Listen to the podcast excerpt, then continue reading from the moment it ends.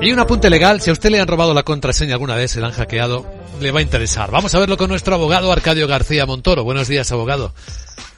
Buenos días, Vicente. ¿De qué hablamos? Pues hablamos de la exitosa operación de las autoridades inglesas contra el crimen en las redes. Han descubierto unos 225 millones de datos que nos llevan a otras tantas contraseñas que se habían pirateado. Bueno, ya fuera para acceder a correos electrónicos, cuentas bancarias.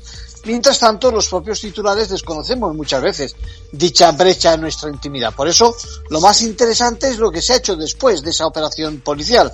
La pregunta que nos hacemos es ¿qué sucede si seguimos utilizando esos passwords o si cambiamos y desgraciadamente elegimos una combinación que ya ha sido hackeada? ¿Y hay alguna manera de comprobar de que nuestra contraseña sigue intacta, que no ha sido hackeada?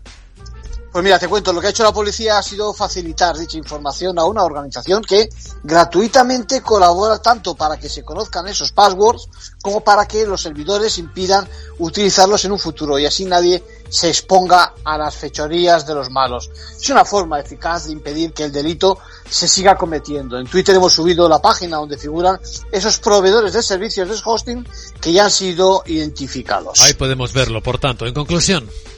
Bueno, pues cuidado con esos proveedores de servicios, sobre todo los que son gratuitos.